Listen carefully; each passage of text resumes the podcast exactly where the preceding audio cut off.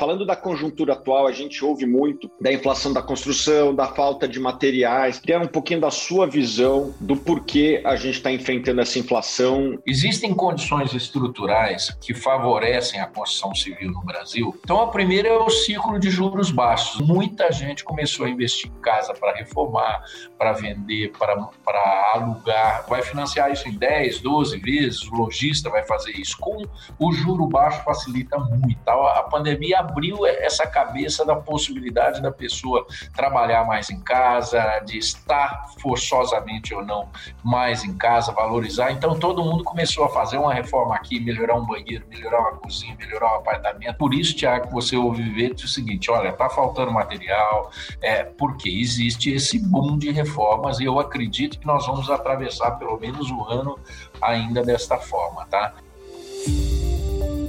Invista com Tiago.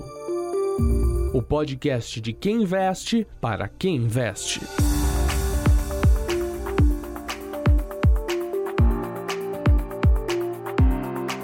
Olá, estamos começando mais uma edição do Invista com o Thiago, o podcast de quem investe para quem investe, e temos uma série de episódios para falar com CEOs de empresas listadas na bolsa, mas antes da gente falar do nosso convidado, vou chamar o fundador do Grupo Suno, o Thiago Reis. Olá, Thiago. Tudo bom, Lucas? Sempre um prazer estar com você, com os nossos ouvintes, trazendo aqui pessoas que participam ativamente do processo de decisão de empresas importantes do Brasil. Está conosco Antônio Joaquim, CEO, presidente da Duratex. Muito obrigado por estar no Invista com o Tiago. Prazer estar com vocês.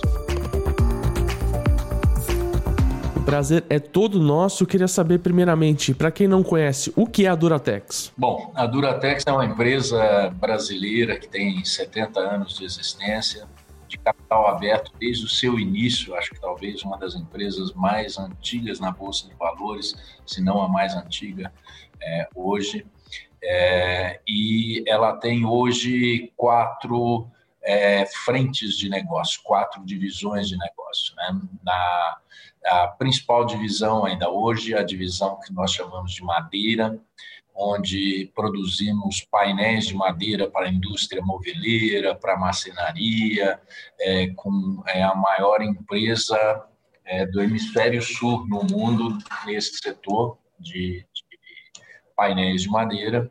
Possui aí uma grande base florestal, então a empresa de atuação também muito forte, 100% da, da sua da madeira destinada aos seus produtos são produzidos em florestas próprias. Né?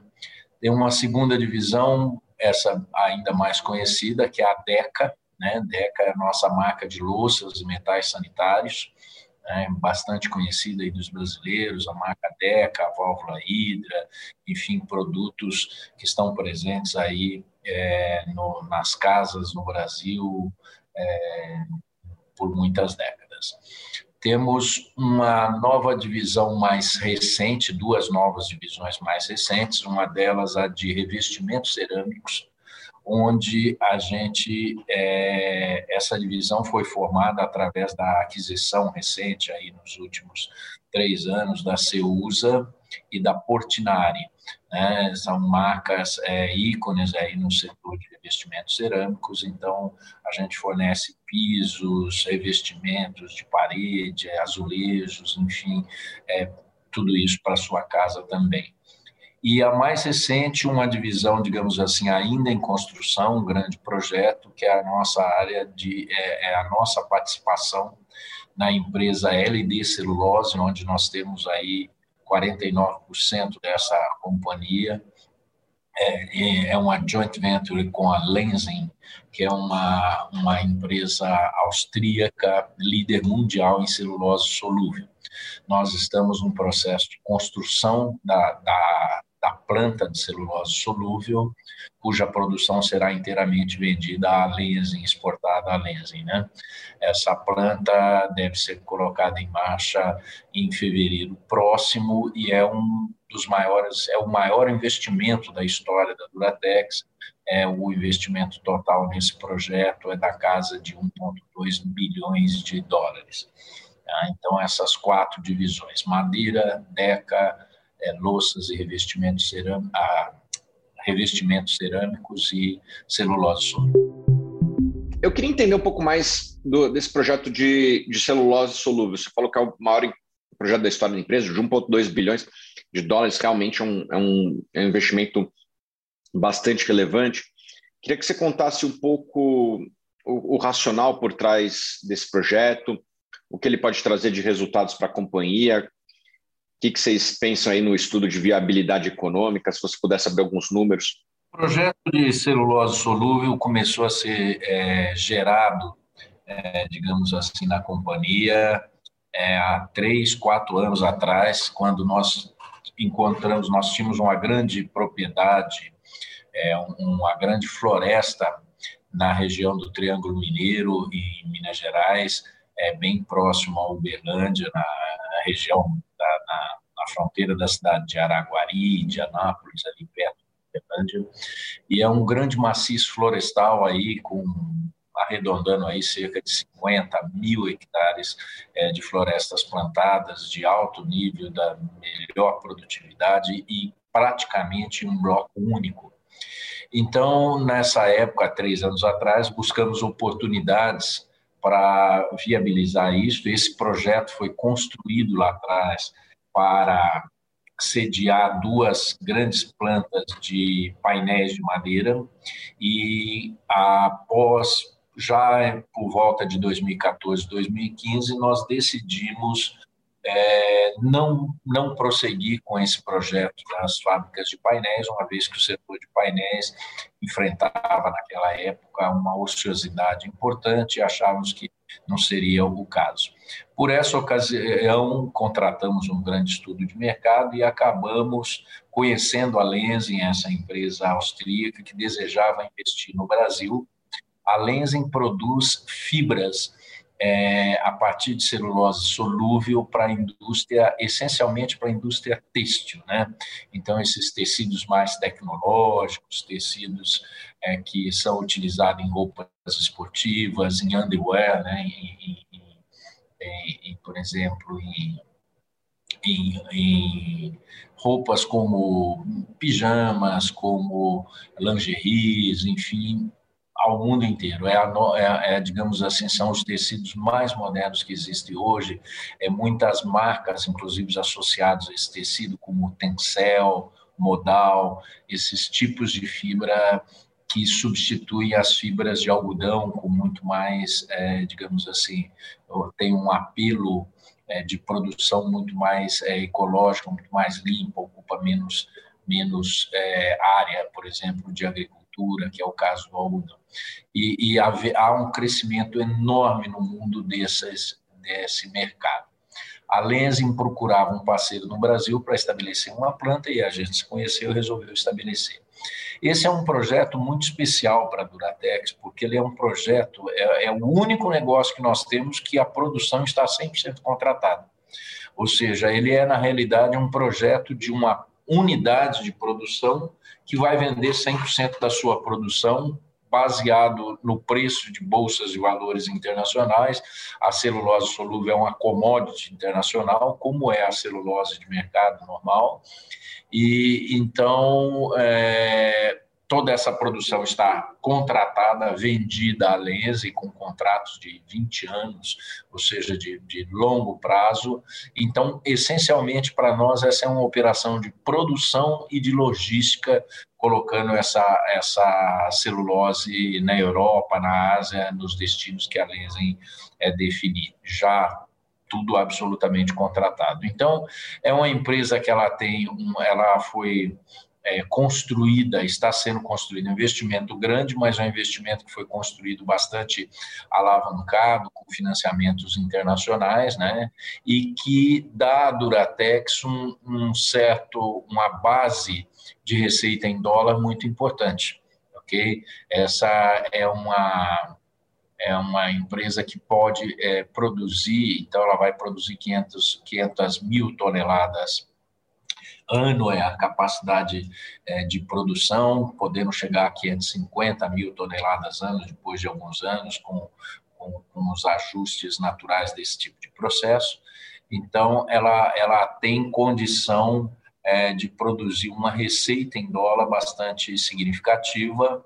É, ela é uma empresa que tem uma condição de financiamento de bastante longo prazo, nós estamos falando de 10 anos, com, com possibilidades de começar a pagar esse financiamento somente depois de três anos da partida, enfim, uma condição de financiamento de longo prazo bastante boa. Então, a, a Duratex ela não é a controladora, a controladora é a Lensing com 51%, nós temos essa participação de 49%, que vai ser consolidada no nosso balanço via equivalência patrimonial. Então, os resultados são bastante positivos, é, é, e o que é muito importante, muito seguros. Né? Os riscos dessa operação é o risco de flutuação de dólar, que é normal em qualquer atividade exportadora no Brasil, e, e também é, o, a flutuação, eventualmente, desse preço é, nas bolsas de valores. Fora isso, é um projeto de baixi, realmente de baixíssimo risco e, e que dá a Duratex, que é uma empresa que tem atuação em todos os outros negócios,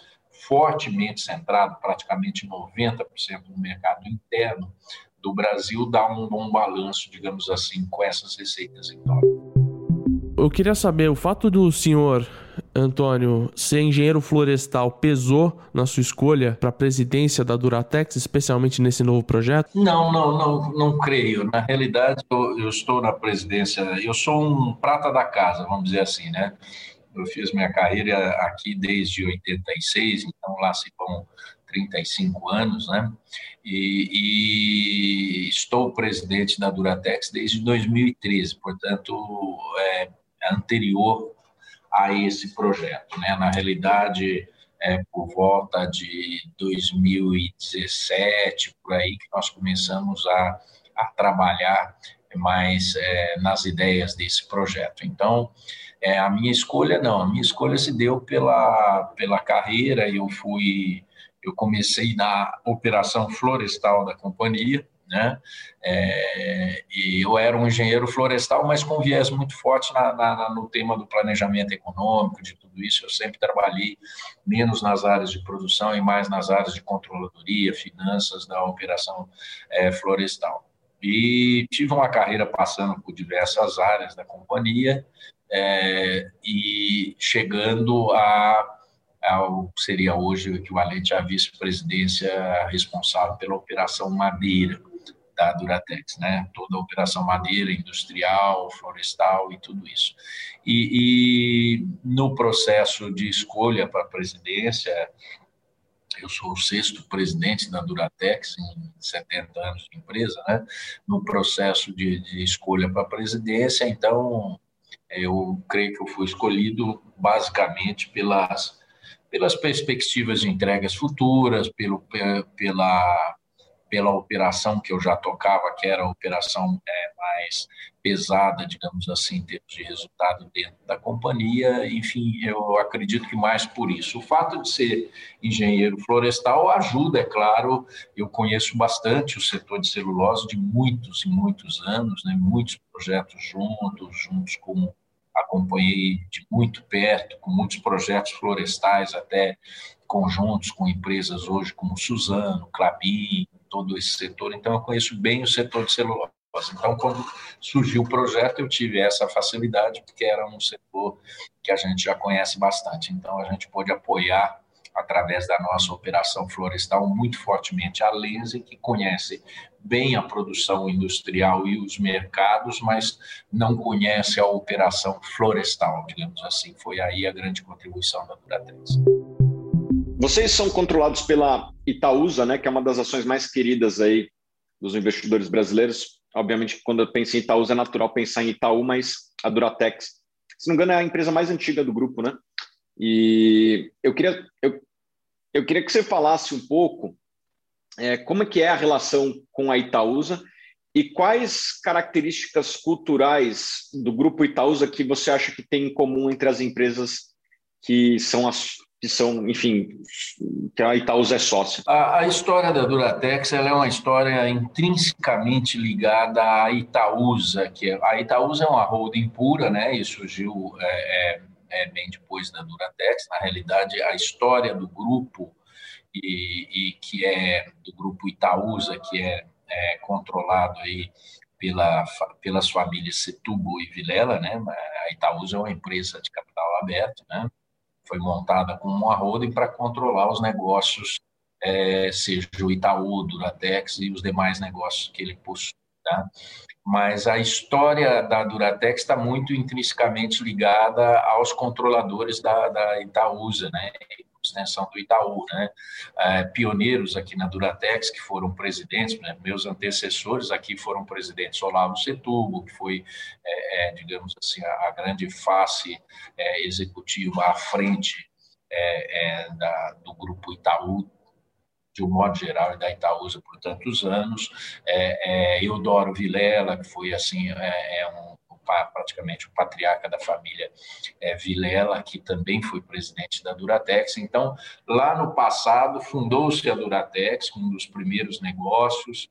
É, por sua vez, o, o, o doutor Olavo Setúbal é, fundou a DECA, era uma empresa dele e de mais um sócio, que depois foi é, sofreu um merge com a própria Duratex e, o Setúbal e Vilela, na realidade, são a mesma família, eles são primos primeiros, né? assim, primos em primeiro grau, então, descendo da mesma origem, cujo patriarca é o Eugídio de Souza Aranha lá, que iniciou toda a geração da, digamos assim, família Itaúsa. Tá?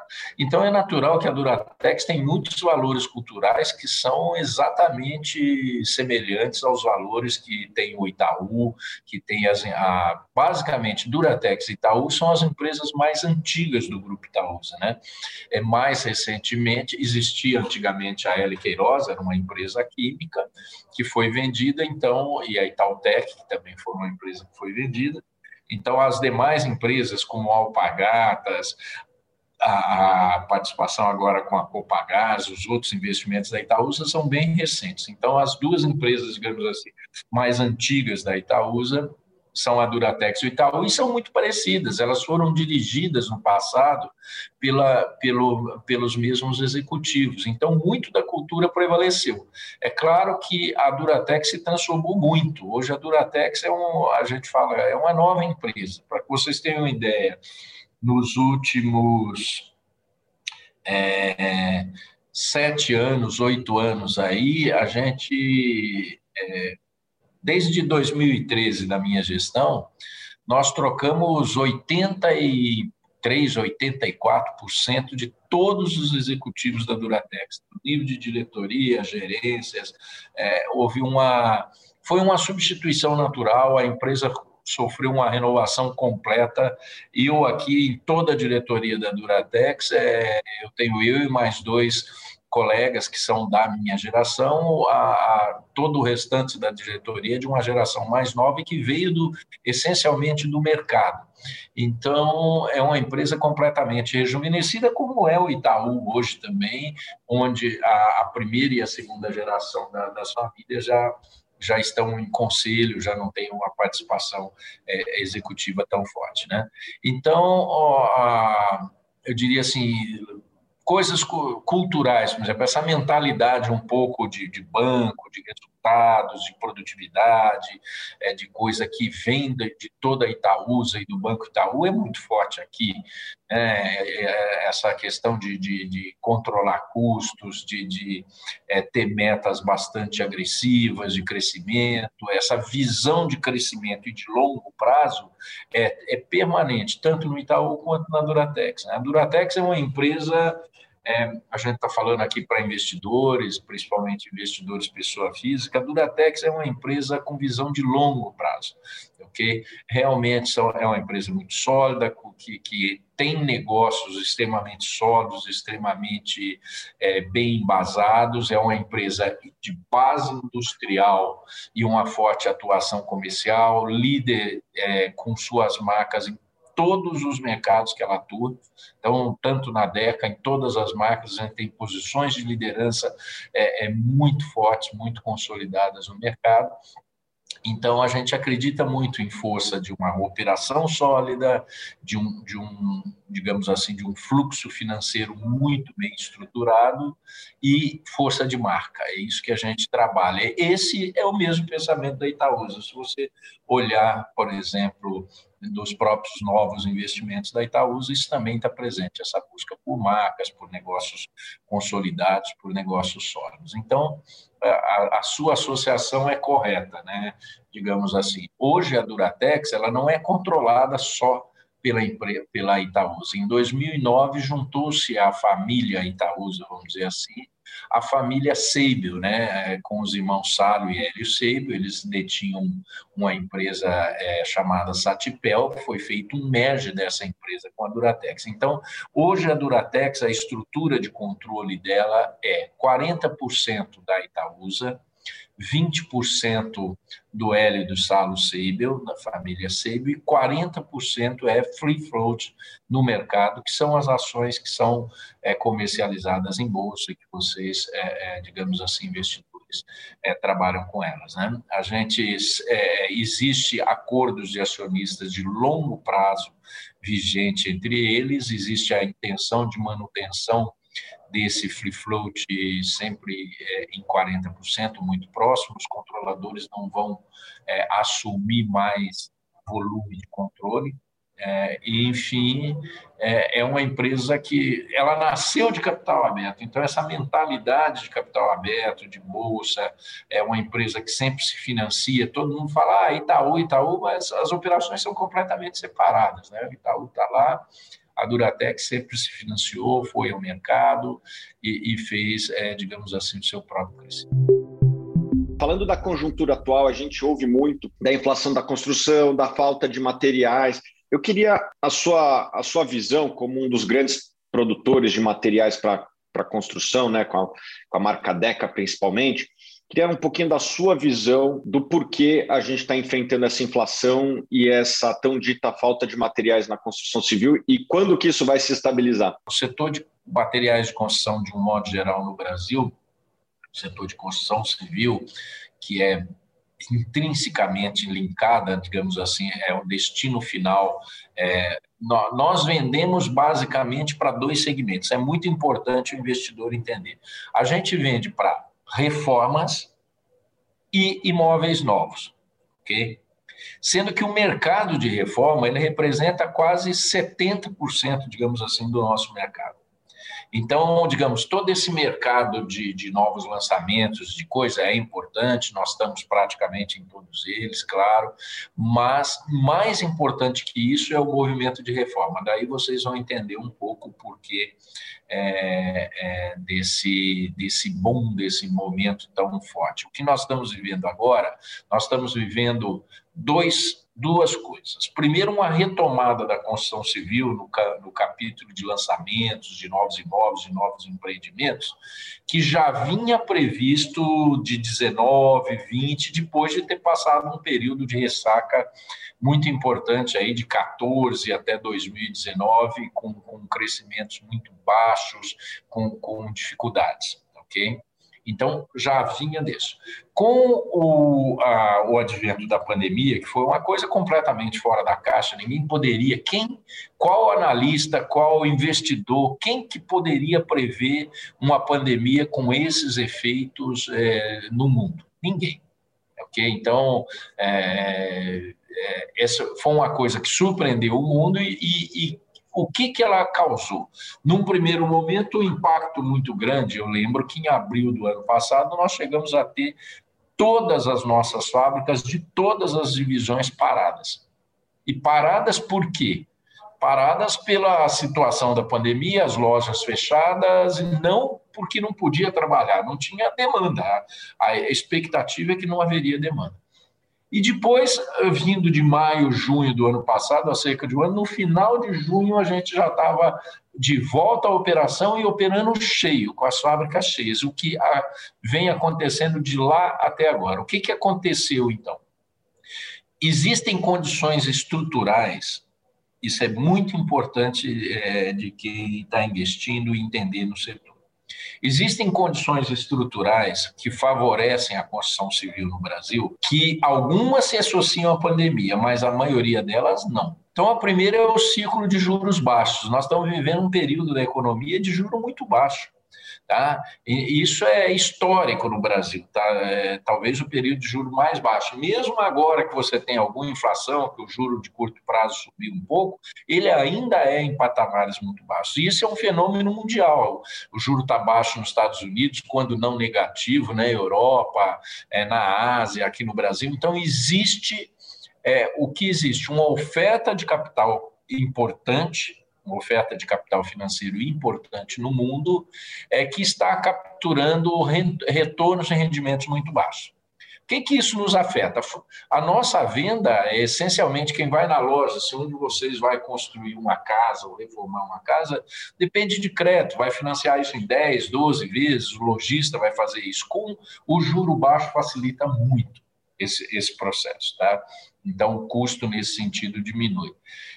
Por outro lado, o juro baixo no Brasil tem um outro fator. É aquele fator que, que você, Lucas, por exemplo, você, Tiago, ok, eu cheguei é, no fim do mês, eu tenho minha reserva, eu vou investir. Eu vou investir em quê? Eu posso comprar ação na bolsa, posso comprar isso tal, mas o investidor mais tradicional, que ainda é apego ao investimento financeiro, ele tem um retorno muito baixo. Então, muita gente começou a investir em casa para reformar, para vender, para alugar. Então, isso é um movimento muito forte que está associado, não é a pandemia. É Aí tem um fator da pandemia. A pandemia abriu a cabeça, é, eu estou vendo vocês, provavelmente em suas casas e tal, a pandemia abriu essa cabeça da possibilidade da pessoa trabalhar mais em casa, de estar forçosamente ou não mais em casa, valorizar. Então, todo mundo começou a fazer uma reforma aqui, melhorar um banheiro, melhorar uma cozinha, melhorar um apartamento.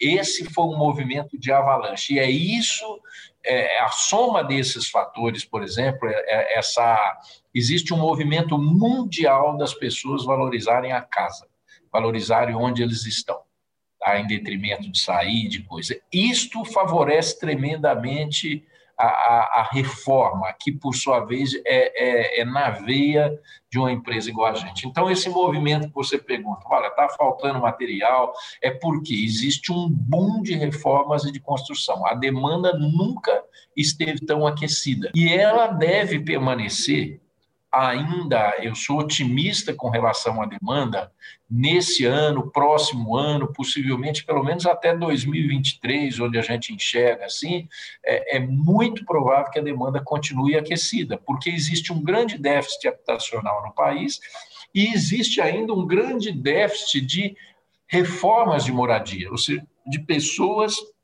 que querem melhorar sua casa.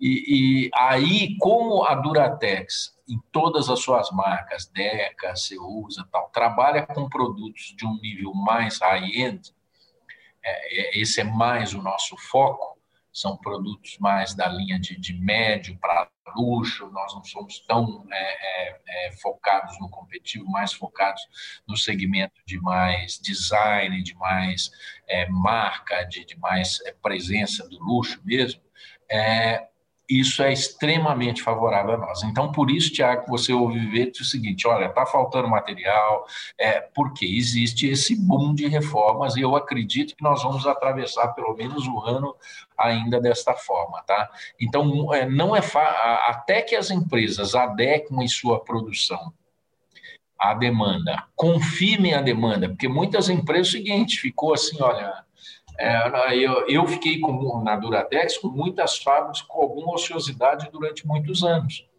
É, então, a Duratex agora preencheu suas fábricas, está operando com fábrica cheia, até que exista um novo ciclo de crescimento, de investimento, essa relação entre oferta e demanda vai continuar justa. Eu adicionaria um fator aí, o, a indústria de fundos imobiliários, né, o, Antônio, foi captado 30 bilhões ano passado, né, boa parte, inclusive, por um, pela parte da Itaúsa lá, né, na Quinéia, que é do grupo Itaú, é, foi 30 bilhões de reais esse dinheiro aí, de certa forma, entra na economia. É, o que né? está acontecendo? Esses fundos estão investindo, estão reformando, estão é, fazendo retrofit de empreendimentos. É, existe um, como eu falei, uma grande demanda disso. Então, é, o setor ele deve tudo indica que ele deve permanecer aquecido. Nós temos o ano que vem um ano de eleição, que tradicionalmente é, no Brasil é um ano onde existe bastante investimento governamental, existem, é, a gente está vendo coisas importantes como o marco do saneamento né, básico, e enfim, tem muito investimento nisso que na, na, na, esteira, na cauda, digamos, desses investimentos, acabam é, é, fazendo a casa. Então, realmente é um bom período, não só para a Duratex, mas para empresas é, que se dedicam a esse setor. As margens de vocês de 2015 a 2020, elas estavam baixas e cresceram muito, acho que muito pelo que você já falou aqui de menor ociosidade das plantas, né?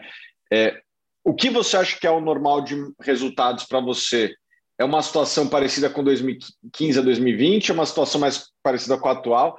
Ou algo no meio termo entre um e outro, daqui, quando eu for projetar aqui nos meus resultados? A nossa situação que a gente acha, que a gente prevê daqui para frente, a gente tem planos aí, é, pelo menos até 2025, muito bem estabelecidos, tal com projetos a gente considera trabalhar nos níveis de operação muito mais próximos do que a gente tem hoje.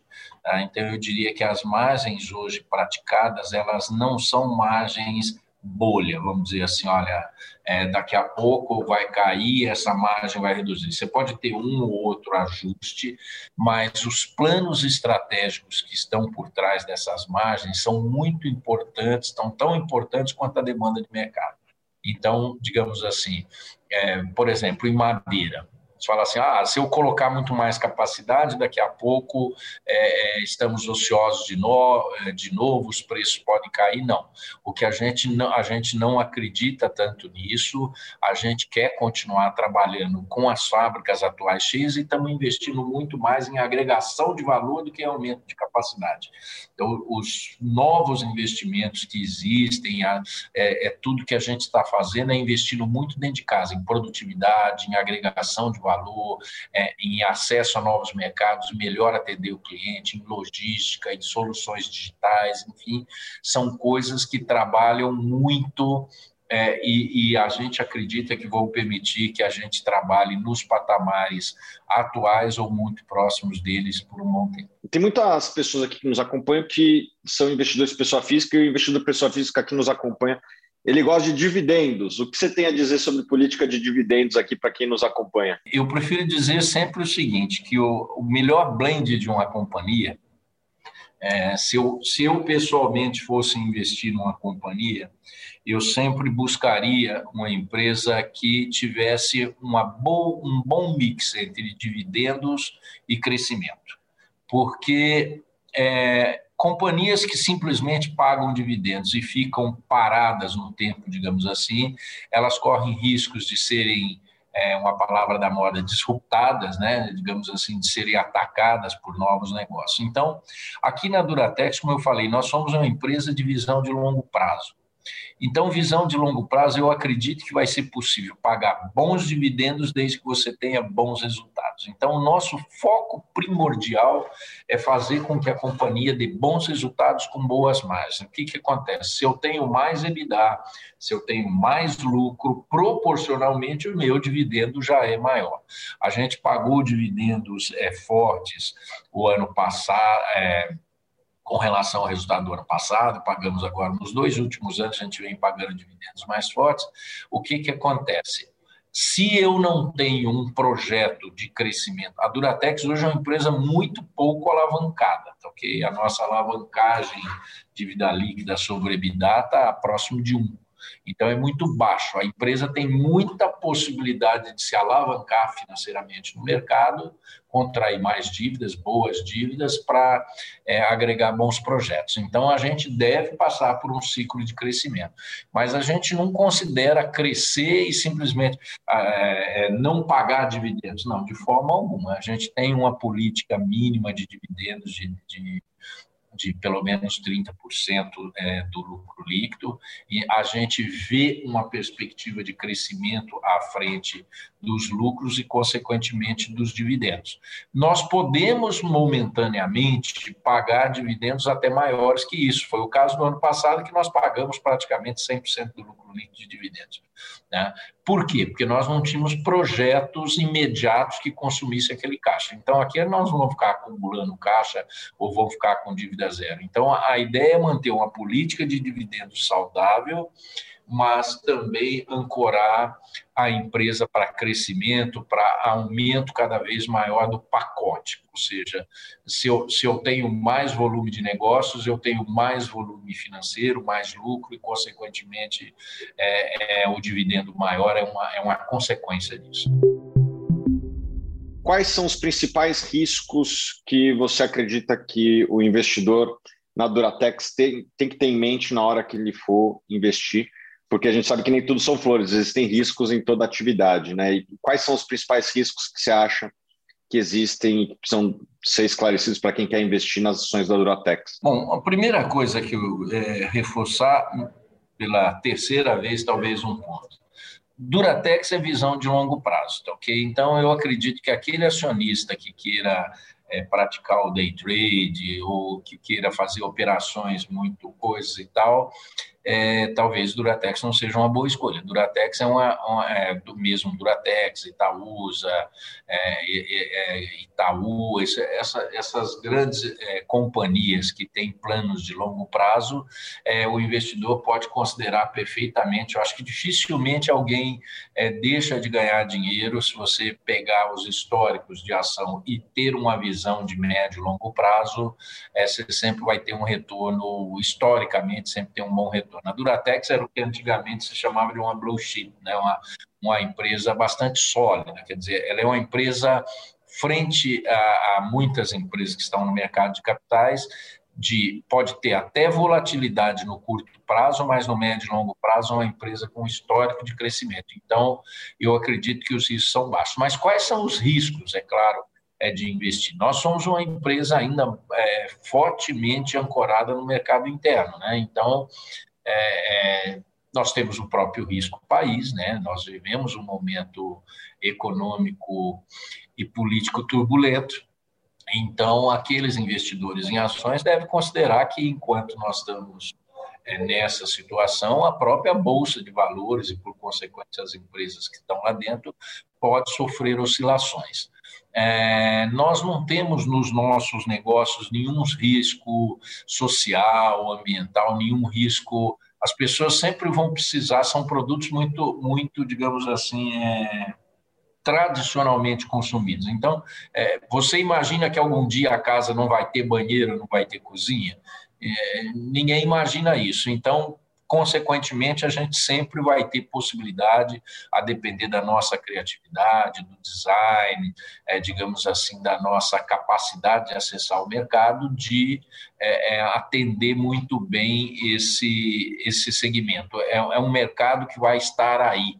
Tá? Então, eu acredito que os riscos, é, Tiago, são mais estruturais, voltados ao, ao próprio país, né? digamos assim, é, pode sofrer oscilações? Pode então, eu acredito que aqueles investidores é, que veem a ação é, como um investimento de, mais, de médio, de mais longo prazo, vocês podem ter na Duratex uma excelente opção.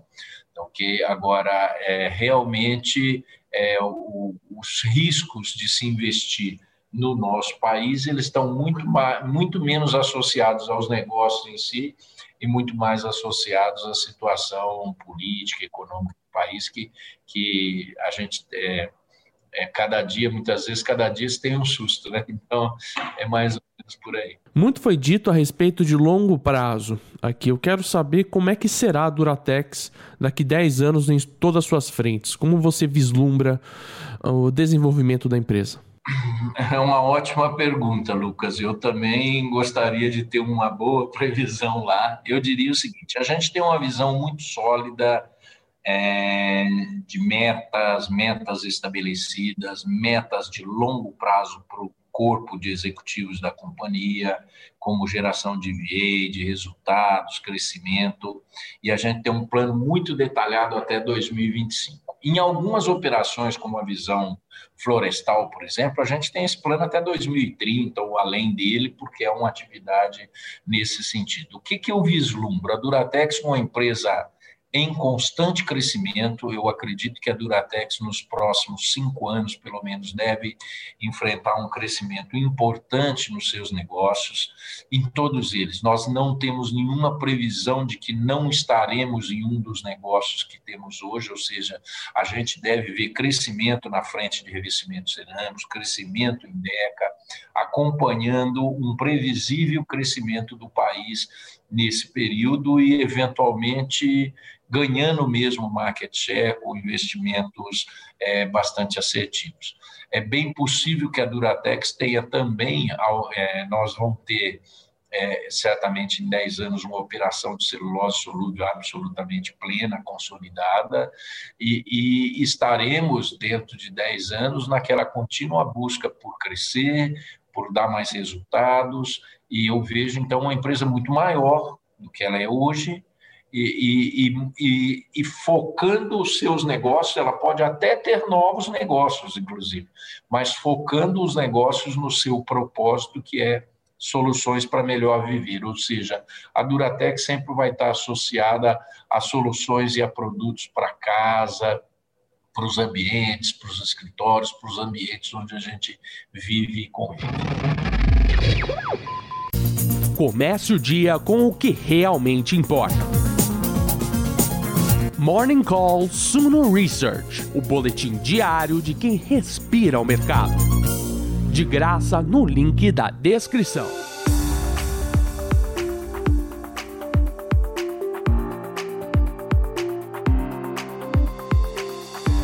Estamos encerrando neste momento o podcast Em Vista com o Thiago com Antônio Joaquim de Oliveira, presidente, CEO da Duratex, esta empresa famosa com marcas consolidadas eh, no segmento de construção de casas, né? Eh, cozinha e banheiro principalmente. Eu quero, primeiramente, eu não vou chamar o Antônio, vou chamar o Thiago Reis para fazer as considerações finais. Queria aqui agradecer a presença de todos, é sempre um prazer trazer pessoas que tomam decisões nas importantes empresas do Brasil, principalmente as empresas listadas na Bolsa, que é quem a gente traz aqui para apresentar. Então, queria passar aqui a palavra para o Antônio para fazer as considerações finais para os investidores que nos acompanham. Com vocês, Antônio. Tiago e Lucas, muito obrigado pelo convite. Foi um prazer estar aqui com vocês. É, é muito bom ver iniciativas como de vocês, voltadas principalmente para o investidor pessoa física, que tem tido crescimento muito importante na bolsa. E dizer que nós aqui da Duratec estamos muito abertos a todos os investidores, a quem quiser, é, digamos, entrar em nossos contatos. Nós temos todos os contatos através do site, das nossas é, das redes sociais é, e vocês podem conhecer, convidados a conhecer mais sobre a nossa organização. Obrigado pela oportunidade. Um abraço para vocês. Muito obrigado, Antônio. E a gente se vê em mais uma Vista com o Thiago na semana que vem.